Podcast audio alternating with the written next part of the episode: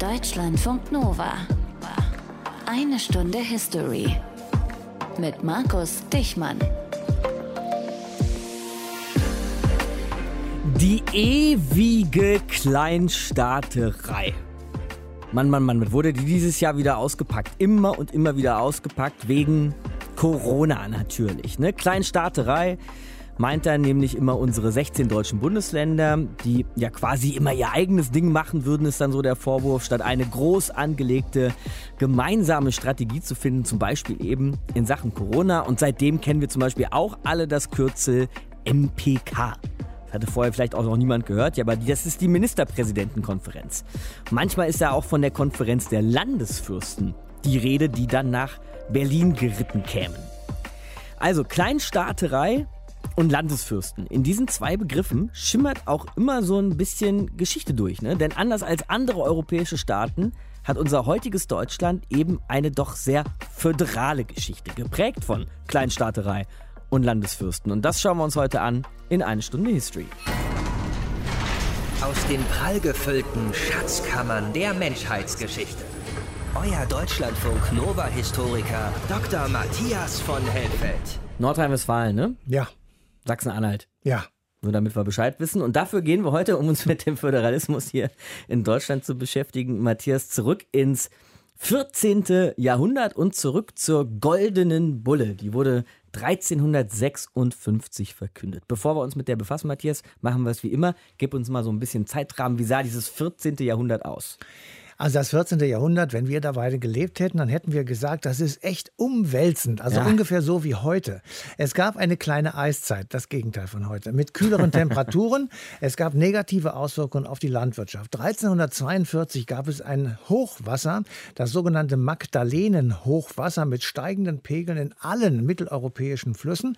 Und die Experten sagen, das war vielleicht das schlimmste Hochwasser des zweiten Jahrtausends, okay. also bis in unsere Tage hinein.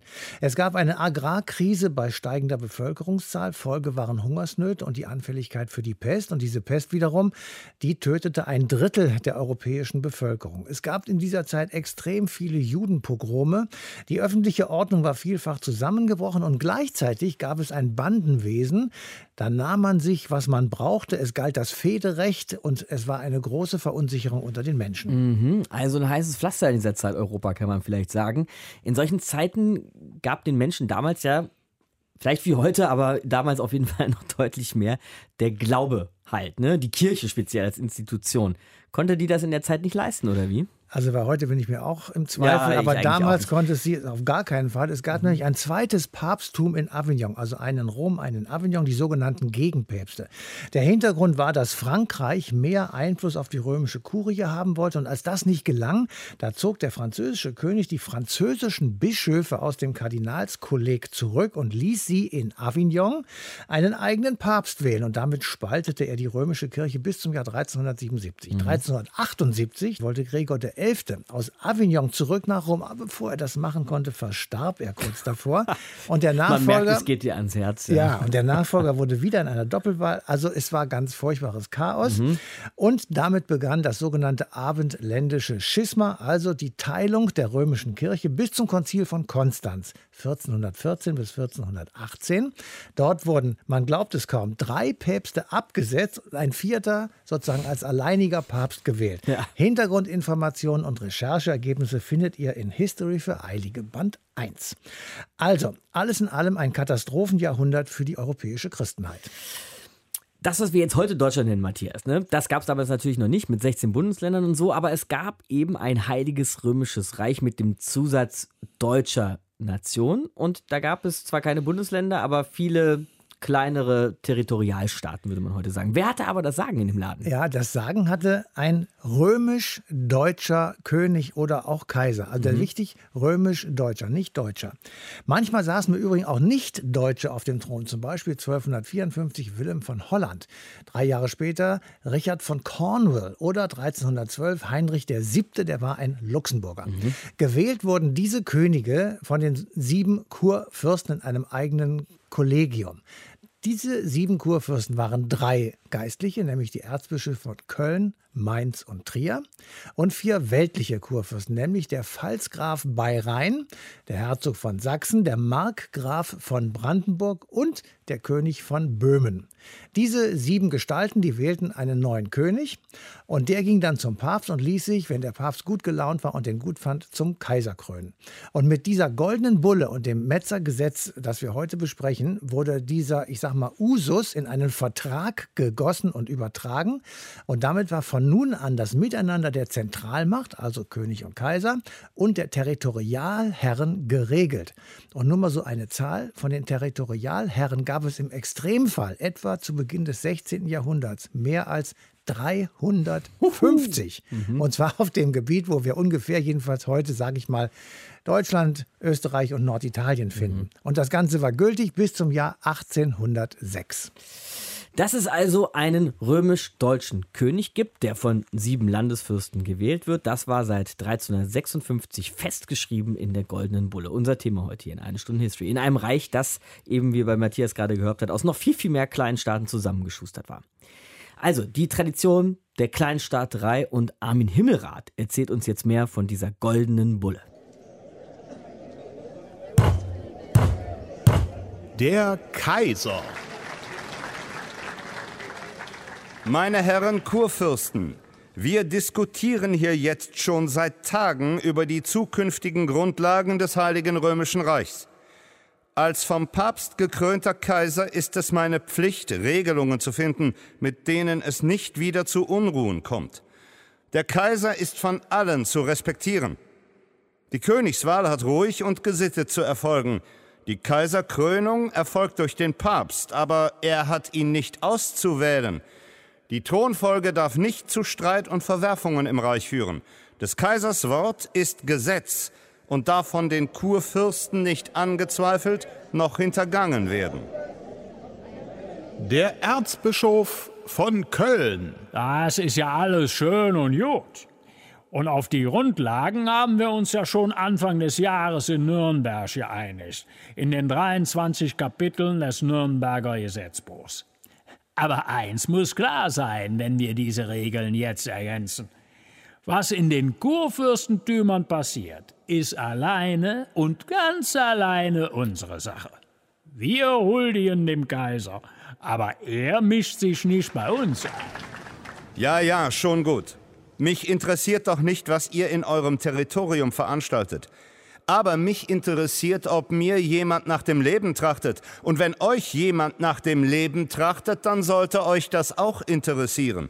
Und deshalb müssen wir das Majestätsrecht des Kaisers und der Kurfürsten ein für allemal festschreiben. Wer dagegen verstößt, hat sein Leben verwirkt und soll mit dem Tode bestraft werden. Gute Idee. Ich freue mich, dass wir uns hier einig sind, meine Herren. Wir müssen aber auch über die Erbfolge in den Kurfürstentümern reden. Es kann immer nur einen Erbfolger geben, bei weltlichen Kurfürsten den erstgeborenen ehelichen Sohn. Sonst wird es irgendwann unübersichtlich. Der Herzog von Sachsen. Diese Position teile ich. Es muss alles getan werden, dass die Kurfürstentümer unteilbar werden, dass ihre Integrität auf alle Zeiten gesichert ist. Keine Erbfolgekriege, kein Streit zwischen mehreren Anwärtern auf den Thron des Kurfürsten. Das finde ich sehr gut. Und auch keine Einmischung des Kaisers. Die Integrität der Territorien hat für alle zu gelten. Für alle. Dann sei es eben so. Aber aber nach außen hin, da muss deutlich sichtbar sein, wer der Kaiser ist über allen und wer nur Kurfürst ist. Wer bei feierlichen Hoftagen seinen Dienst zu verrichten hat für den Kaiser des Heiligen Römischen Reichs. Und, nicht ganz unwichtig, wie bei unseren Zusammentreffen die Tischordnung auszusehen hat. Das heißt also, wer wo und wie sitzt. Na, das ist doch wohl klar. Die großen Territorien haben größere Tische, die kleineren kleine. Um die jeweilige Bedeutung sofort erkennen zu können. So weit kommt's noch. Ja. Nein. Auf gar keinen Fall. Und die Wahl des Königs und seine Krönung zum Kaiser, die kann ja turnusgemäß reihum erfolgen. Dann ist jedes Territorium alle paar Jahre mal dran. Was heißt denn alle paar Jahre? Ruhe, das ist ja nicht zum Aushalten dieser Kindergarten. Wir regeln das jetzt ein für alle Mal. Die Wahl des Königs des Heiligen Römischen Reichs erfolgt in Frankfurt. In Aachen wird er zum Kaiser gekrönt. In Nürnberg hält er zum ersten Mal Hof. Basta. Und was ist mit Dresden? Sehr gut. Ja, Wenn's denn sein muss. Und was die Tischordnung angeht. Die Tische der Kurfürsten beim Hoftag haben alle gleich hoch zu sein. Und wenn sie sich setzen, dann hat das gleichzeitig zu geschehen, in genau derselben Sekunde, damit nicht einer gegenüber dem anderen sich bevorzugt oder benachteiligt fühlt. Hauptsache, ihr regiert uns nicht in unsere Fürstentümer hinein. Nein, keine Sorge. Nur eins habe ich noch. Wer ein Kurfürstentum regieren will, der soll gebildet sein, in allen Weltsprachen parlieren können. Eure Söhne oder Nachfolger sollen deshalb umfassend gebildet werden. Vom siebten Lebensjahr an sollen sie die lateinische, die deutsche, die italienische und die tschechische Sprache erlernen. Im Sprechen, Schreiben und Lesen. Ja, ja, meinetwegen. Hauptsache, ihr lasst uns sonst in Ruhe. Dann sei das Metzer Gesetzbuch so beschlossen. Ich will davon aber eine Abschrift haben. ja, warum ihr denn? Ihr könnt doch kaum lesen. Ruhe, so weit kommt's noch. Wenn Meinetwegen. der eine Abschrift Ja, bekommt, will nein, ich ja. aber auch eine haben. Gar keinen Fall. Na, wach. Armin Himmelrath war das für eine Stunde History, hat uns erzählt, wie die deutsche Kleinstaaterei quasi aktenpflichtig wurde durch die Goldene Bulle 1356. Matthias, wie hat denn dieses ganze Konstrukt, was wir gerade schon beschrieben haben, so dieses Zusammenspiel von Territorialherren und Zentralmacht, wie hat das denn nach der Goldenen Bulle dann tatsächlich aber auch funktioniert? Naja, es hat sich so etwas ergeben wie die Festigung eines Territorialprinzips. Das heißt, ein Fürst regiert in seinem Herrschaftsbereich relativ autonom. Er kann seine Herrschaft vererben an seine Söhne. Die Territorialherren sind insgesamt weitgehend souverän und der König ist eigentlich sogar von ihnen abhängig, denn er musste auf Reichstagen erscheinen, die zu einer festen Institution durch eine Reichsverfassung wurden. Und wenn er Ritter brauchte bei Feldzügen, dann musste er bei den Territorialherren darum nachsuchen. Frage, die man sich jetzt stellen kann, die man sich ja bis heute eigentlich immer wieder stellen kann, wenn es um Zentralmacht und Territorialherren oder auch Staaten geht. War das ein fairer Deal oder hat eine der beiden Seiten bei der Goldenen Bulle vielleicht besser ausgesehen? Naja, da antworte ich mal im Politikersprech von heute. Das kann man so und so beantworten. Also jedenfalls nicht pauschal. Ja. Aber es zementierte sich eine Entwicklung seit dem 12. Jahrhundert, nämlich die Etablierung von weltlichen und geistlichen Landesherren und gleichzeitig ein schleichender Machtverlust des Königs. Die Kurfürsten hatten sich ihre Privilegien erstritten, die wurden jetzt festgelegt. Und der Papst, der hatte seinen Einfluss auf den deutschen Königsthron behalten. Jetzt aber konnte er die Kaiserkrönung eines gewählten Königs nicht mehr ablehnen. Dafür aber hat er natürlich doch großen Einfluss, weil er ja die drei geistlichen Kurfürsten aussuchen konnte, die nämlich den König mitgewählt haben. Gewinner war das Land, weil die Goldene Bulle Sicherheit im Miteinander von Territorien und Zentrale brachten. Ist übrigens ein recht schmuckes, schmales Büchchen bei rausgekommen, so Format Urlaubskrimi, finde ich, in etwa. Bei dieser goldenen Bulle findet man im Netz recht schnell Bilder, wenn ihr mal gucken mögt, weil zum Beispiel in Stuttgart und in Trier noch Ausgaben der goldenen Bulle in den Archiven liegen. Und immerhin reden wir hier ganz sicher von einem der wichtigsten mittelalterlichen Dokumente, wenn es um deutsche Geschichte geht, oder sagen wir zumindest eher sowas wie sehr frühe oder vielleicht proto-deutsche Geschichte. Denn das Heilige Römische Reich hat ja noch nicht allzu viel mit unserer modernen Bundesrepublik zu tun. Aber manches ist eben doch übrig geblieben. Und zwar nicht zuletzt könnte man sagen, der Föderalismus. Und weil es so ein wichtiges Dokument war, wollen wir den Weg von damals zu heute nochmal nachvollziehen und machen den Anfang mit Marie-Louise Heckmann, Historikerin, die zum Thema geforscht und veröffentlicht hat. Hallo, Frau Heckmann. Hallo, guten Morgen. Wir wollen jetzt ganz sicher nicht das ganze Buch durchgehen, Frau Heckmann, sondern es wäre toll, wenn Sie uns noch mal die wichtigsten Bestimmungen der Goldenen Bulle wie mit einer Art Textmarker markieren könnten. Was steht da drin? In der Goldenen Bulle gibt es einen zeremoniellen und einen rechtlichen Teil. Es geht um die Auseinandersetzung zwischen Städten, Kurfürsten und König und auf der anderen Seite um verschiedene Dynastien und es geht um den Papst. Das sind die, die dabei sind. An Bestimmungen haben wir hauptsächlich Bestimmungen zur Durchführung der Königswahl. Dann haben wir Bestimmungen zu den Territorien, zur Regelung der rechtlichen Verhältnisse in den Territorien. Und wir haben einzelne Bestimmungen, die auch die Städte mit hineinnehmen und Konflikte zwischen Territorien und Städten äh, regeln. Jetzt haben Sie ja gerade schon erwähnt, welche Interessen da alle eine große Rolle gespielt haben, vom König über die Territorialherren bis zum Papst. Also, welche Interessen waren das aber genau, die da ausgeglichen werden sollten? Vielleicht können Sie die mal umschreiben. Ja, die Kurfürsten verfolgten je nach Rechtsstand Positionierung ihrer Territorien und wirtschaftlicher Potenz unterschiedliche Interessen. Mhm. Und dabei versuchten sie ihre eigenen Rechte nach innen zu sichern oder auszubauen. Besonders wichtig für sie war die Unantastbarkeit ihrer Territorien gegenüber Eingriffen von außen, sei es der Nachbarfürsten, der Städte oder sogar des Königs. Mhm. Also wir haben ja unter den Kurfürsten eben auch drei Geistliche, haben Sie ja schon angesprochen, drei Bischöfe spielen dann eine Rolle, auch wenn der Papst außen vorgeblieben ist. Aber so ganz machtlos wird er dann wohl nicht gewesen sein, ne? wenn es diese drei Bischöfe gab.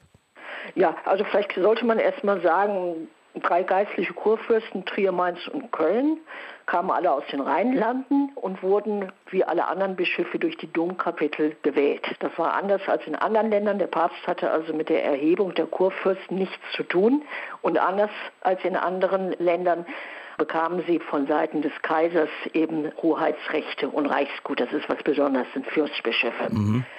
Und die drei geistlichen Kurfürsten verfügten über Territorien zwischen Rhein und Elbe und ihnen standen eben als weltliche Rechte beispielsweise die Münzprägung, das geistliche Gericht, der Zoll oder auch der Bergbau zu. Und wir finden solche Regelungen auch in der Goldenen Bulle.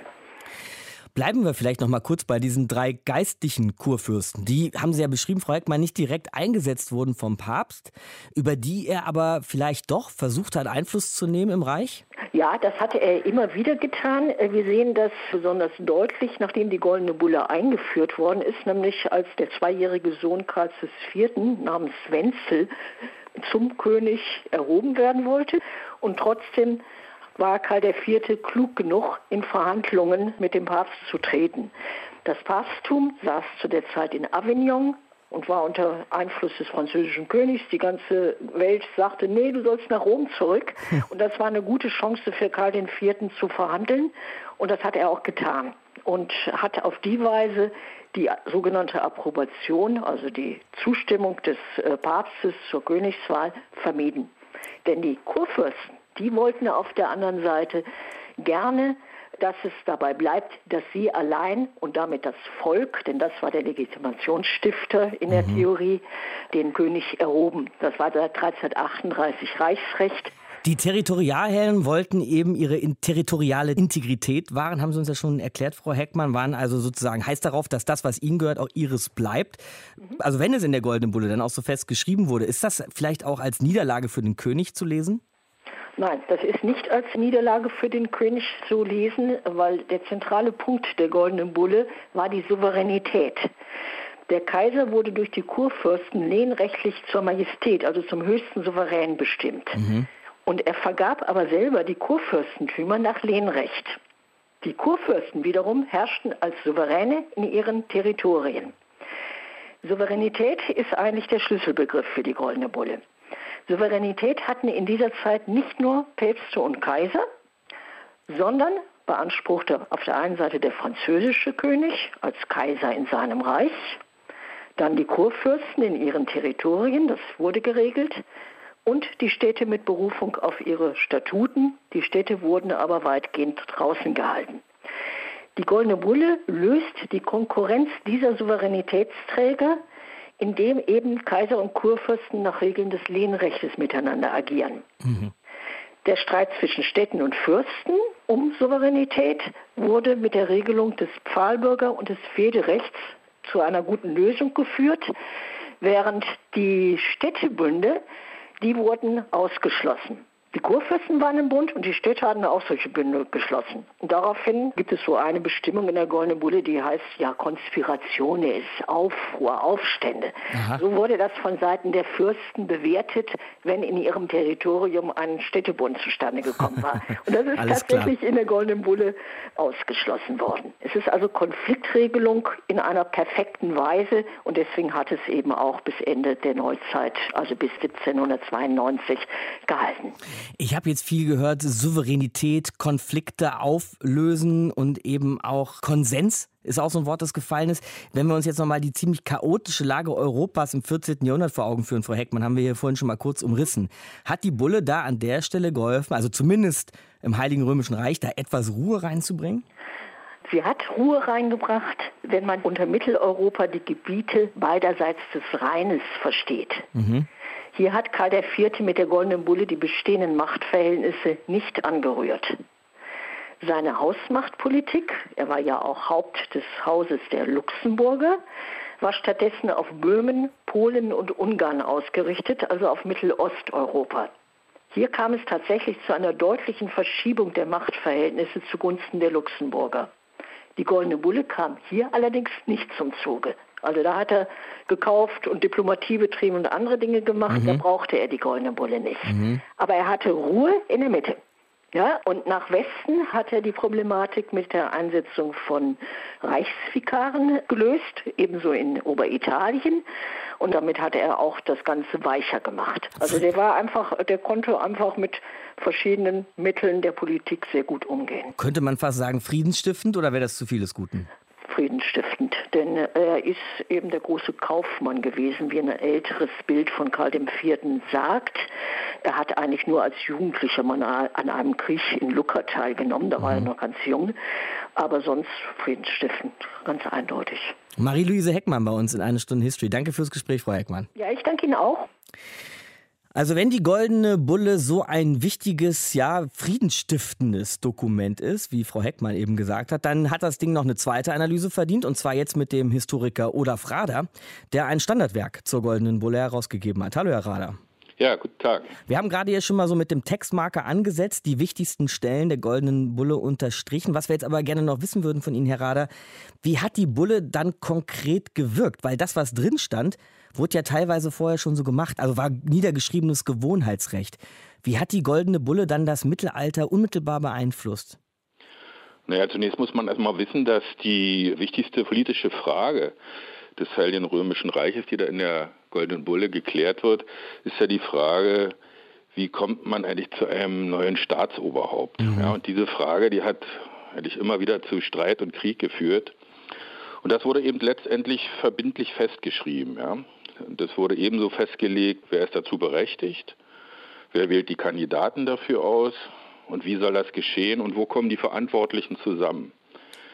Und wie gestaltet sich eigentlich das Verhältnis der daran Beteiligten zueinander? Das sind mhm. also alles Fragen, die vorher also oft mit dem Schwert geklärt werden mussten mhm. und die nun eben verbindlich festgeschrieben worden sind. Und es hat, ist im Grunde genommen, und das ist eben das Interessante, vielleicht hat das Frau Eickmann schon benannt, das Interessante ist, dass es also wie ein Grundgesetz, also wie in der heutigen äh, Bundesrepublik Deutschland, die ja auch die Wahl des Bundespräsidenten regelt, dass das eben ein Text mit Ewigkeitsanspruch war mhm. und der, den es dann ja tatsächlich fast einlöste. Ja? Also wenn Sie sich überlegen, dass es also nach einem, nennen wir es mal Anfangsstottern, bis zum Ende des Heiligen Römischen Reiches 1806 galt, dann mhm. sind 450 Jahre Geltungsdauer doch schon mal ein respektables ja. Ergebnis. Wenn wir den Vergleich zum Grundgesetz ziehen wollen, mal sehen, ob das 450 ja, genau. Jahre überlebt. Ne? Also ja, wirklich genau. nicht schlecht.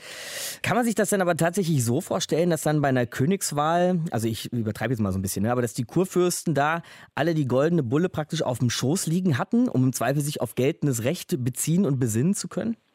Nein, man muss sich das eher so vorstellen.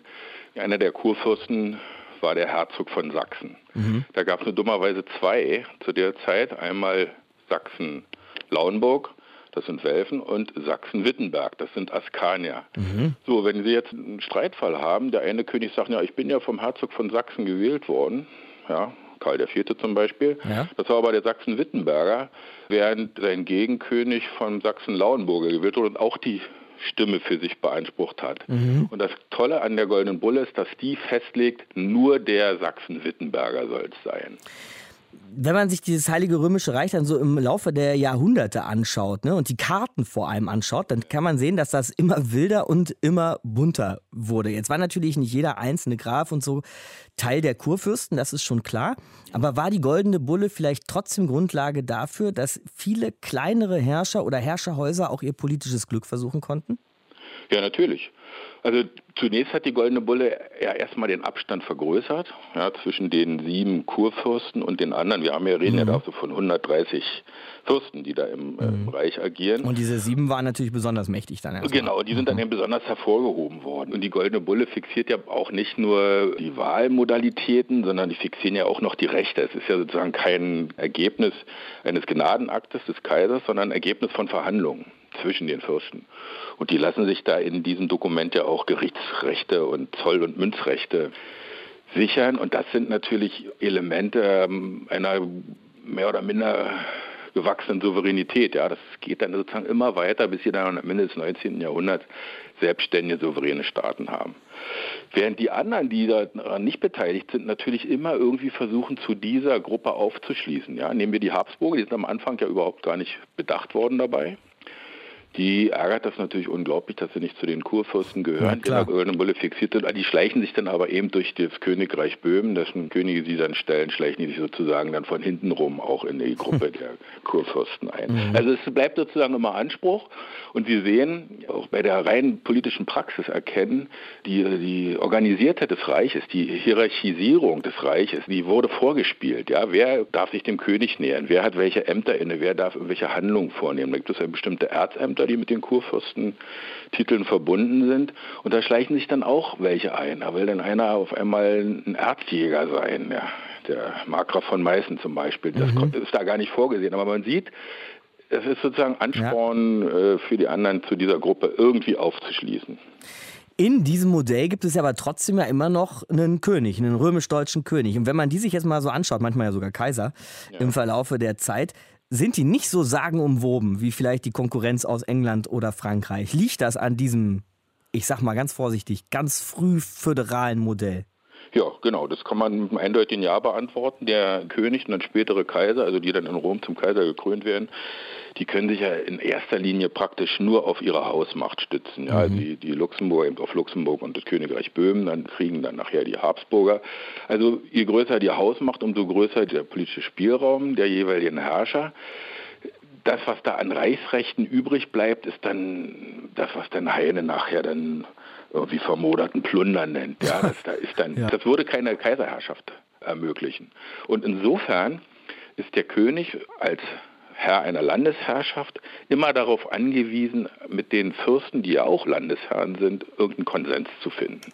Ja, sich irgendwie zu einigen. Er kann nicht per UKAS dieses oder jenes entscheiden, sondern er muss also immer, immer einen Konsens herstellen oder versuchen, Konsens herzustellen und sich irgendwie ins Benehmen zu setzen. Und das sehen Sie sozusagen in der politischen Praxis ganz deutlich. Bei Gerichtsdingen immer wieder unisono wird gesagt, das haben wir den Fürsten vorgelegt und die haben dazu Ja gesagt, die haben ihre Willebriefe dazu gegeben. Also Sie sehen, das ist sozusagen ein Gezier. Warum könnte man sagen, eine Multi-Interessengemeinschaft versucht irgendwie Interessenausgleich herzustellen.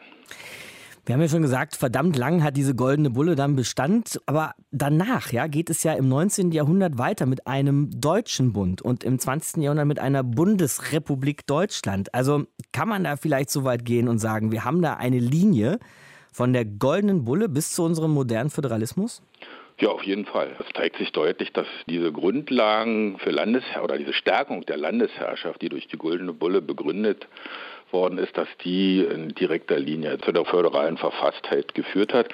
Und das ist im Grunde genommen ja eigentlich äh, letztendlich auch irgendwie ein Reiz. Also wenn Sie daran denken, dass sie in Deutschland so und so viel äh, tolle Gemäldesammlung und Theater und dergleichen haben, ist das ja auch irgendwie ein Reflex mhm. oder ein Ergebnis davon, dass es mal eine nicht zentral regierte Landesverfasstheit gegeben hat, sondern eben dadurch auf föderalen Systemen gründende. Und Übrigens auch verschiedene Länderarchive, die alle für sich in Anspruch haben, eine goldene Bulle im Archiv liegen zu haben. Das ist ja sowieso noch eine, eine tolle Sache, wenn ich das noch vielleicht mal einstreuen kann. Klar. Lustigerweise haben ja gar nicht alle sieben Kurfürsten eine goldene Bulle bekommen sondern nur die rheinischen, also die drei Erzbischöfe ah. und der Pfalzgraf bei Rhein haben eine goldene Bulle und der König von Böhmen.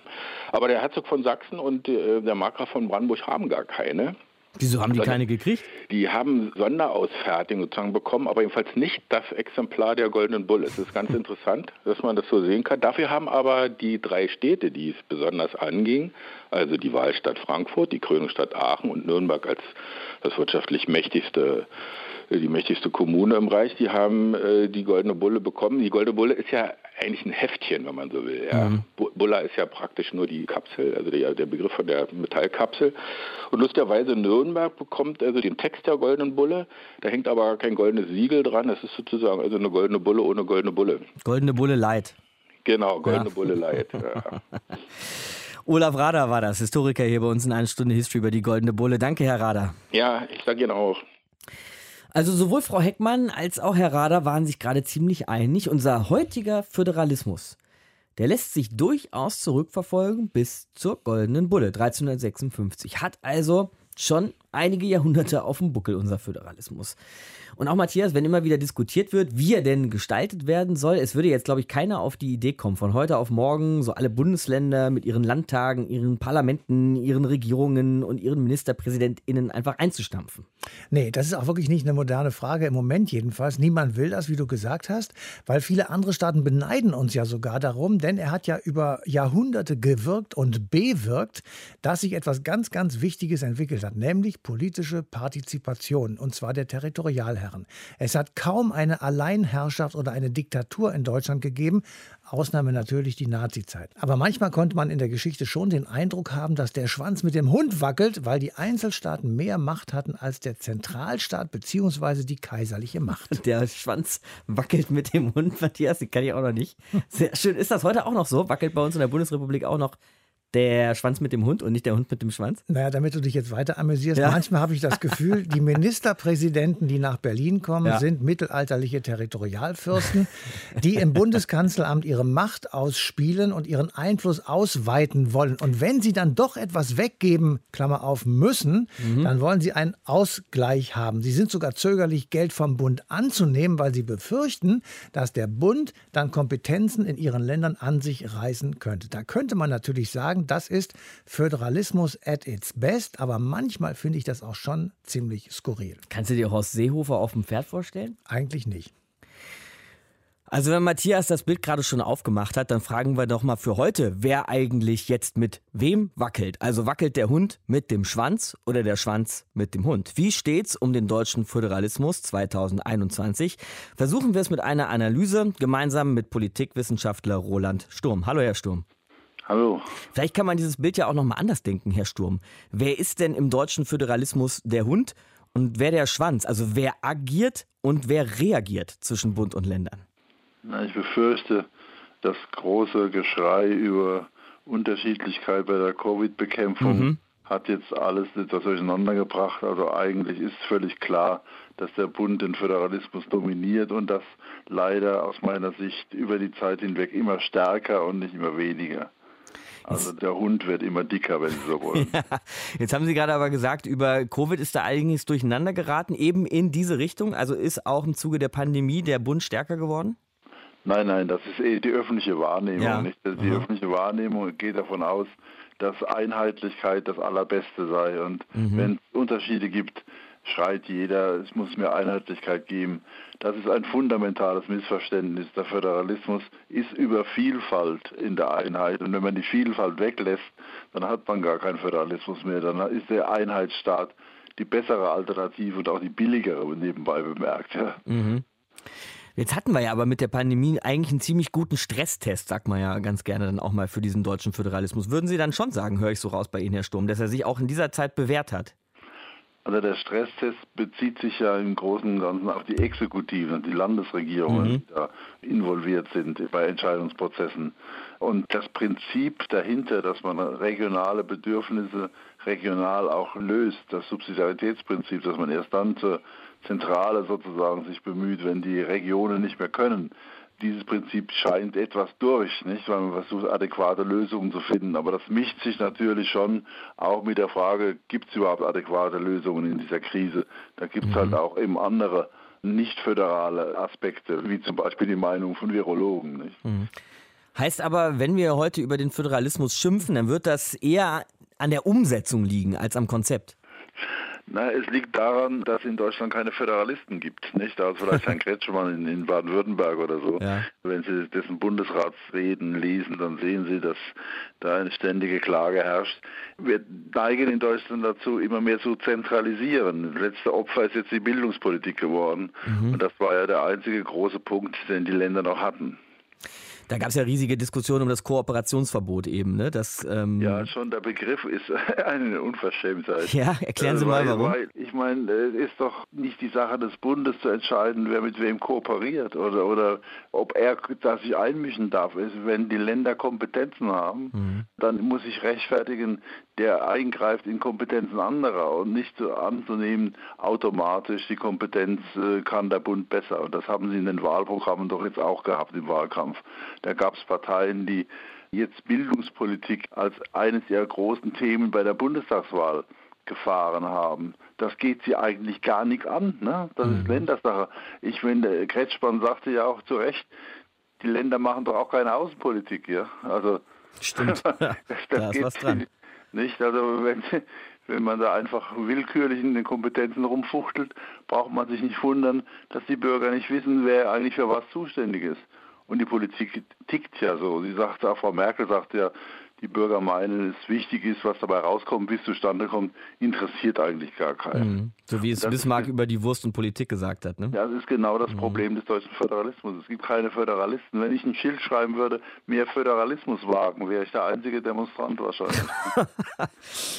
Was würden Sie sagen, schlummert dahinter möglicherweise eine Faszination für den Zentralismus, dass man sich manchmal eben nach starken Figuren sehnt?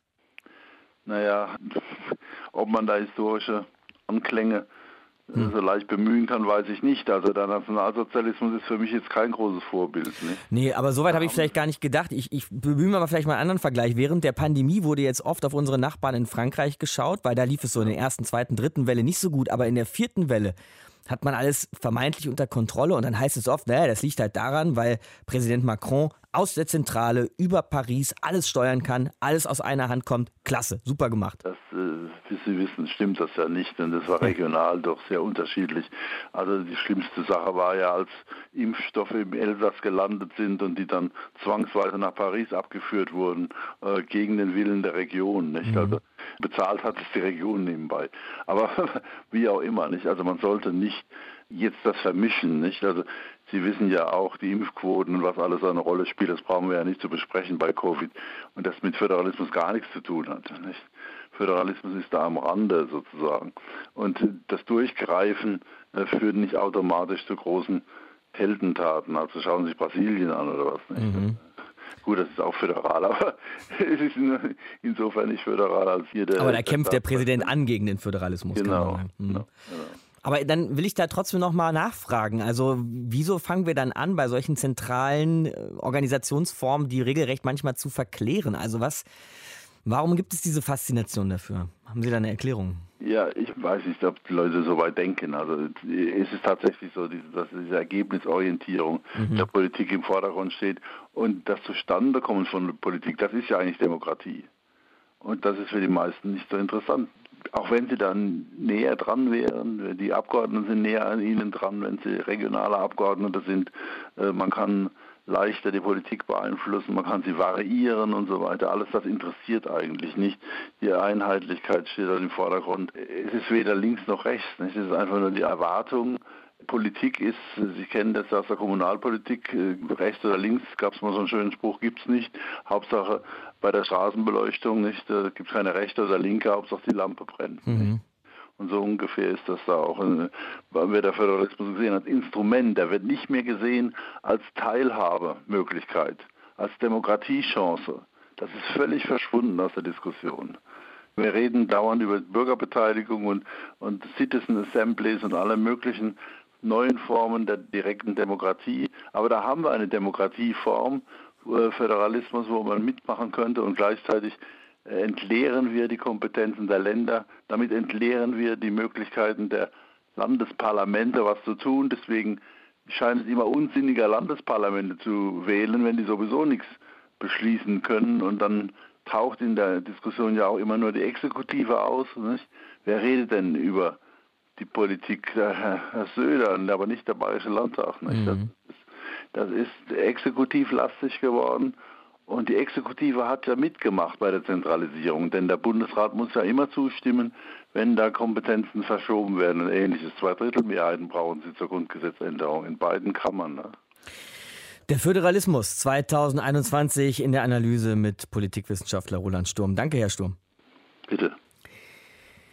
Jetzt haben wir uns heute lange mit dem deutschen Föderalismus beschäftigt. Aber Matthias, zum Schluss werfe ich jetzt mal kurz noch einen Begriff in den Ring, der äh, schon zu Schulzeiten böses Zungenbrecherpotenzial hatte. Achtung! Subsidiaritätsprinzip. Schon mal gehört wahrscheinlich. Ja. nach diesem Prinzip, ich erkläre mal kurz, was ich da in der Schule gelernt habe, nach dem Prinzip der Subsidiarität soll eigentlich die Europäische Union organisiert sein. Heißt, Entscheidungen sollen immer, solange es geht, auf der kleinst möglichen Ebene gefasst werden. Aber äh, Föderalismus ist das natürlich noch längst nicht, wenn wir jetzt mal an die Europäische Union denken. Das geht auch in der Europäischen Union gar nicht, weil die EU ist kein Staat. Punkt. Antwort beendet. Aber man kann sagen, sie hat fest zugeteilte Kompetenzen. Sie hat eine eigene Verwaltung. Sie vertritt die Mitgliedstaaten vielfach nach außen. Und um das einmal in so einen Begriff zu packen, hat sich das Bundesverfassungsgericht damit beschäftigt und hat festgestellt, es ist ein Staatenverbund mhm. und kein Staatenbund. Eine kleine Silbe macht einen großen genau. Unterschied. Und ein Verbund kleine Silbe, kann eben nicht föderal sein. Würde man allerdings die Europäische Union zu einem Staat machen, also mit einer Verfassung, mit weitreichenden Kompetenzen, dann könnte man diese EU föderal organisieren. Und das Erstaunliche ist, die Idee, das so zu machen, gibt es seit 1943. Da wurde nämlich die Europäische Föderalistische Bewegung in Mailand gegründet mit dem Konzept der Vereinigten Staaten von Europa. Von diesen Vereinigten Staaten von Europa sind wir, glaube ich, aber aktuell sehr weit entfernt, wie auch immer ihr das finden mögt. Und damit wollen und können wir uns für heute auch erstmal nicht weiter befassen, denn Matthias und ich sind raus für diese Woche. Freuen uns aber schon sehr auf euch dann nächste Woche nach Weihnachten. Frohes Fest wünschen wir natürlich. Haben dann allerdings nach Weihnachten nichts zu verschenken, sondern wenn dann nur etwas zurückzugeben, was wir vorher erst gestohlen haben. Als wir in fremde Länder zogen, um deren Kunst und Schätze zu rauben. Raubkunst und Restitution. Das sind die Stichworte nächstes Mal eine Stunde History. Ich bin Markus Dichmann. Frohe Weihnachten. Deutschlandfunk Nova. Eine Stunde History. Jeden Freitag neu. Auf deutschlandfunknova.de und überall, wo es Podcasts gibt. Deine Podcasts.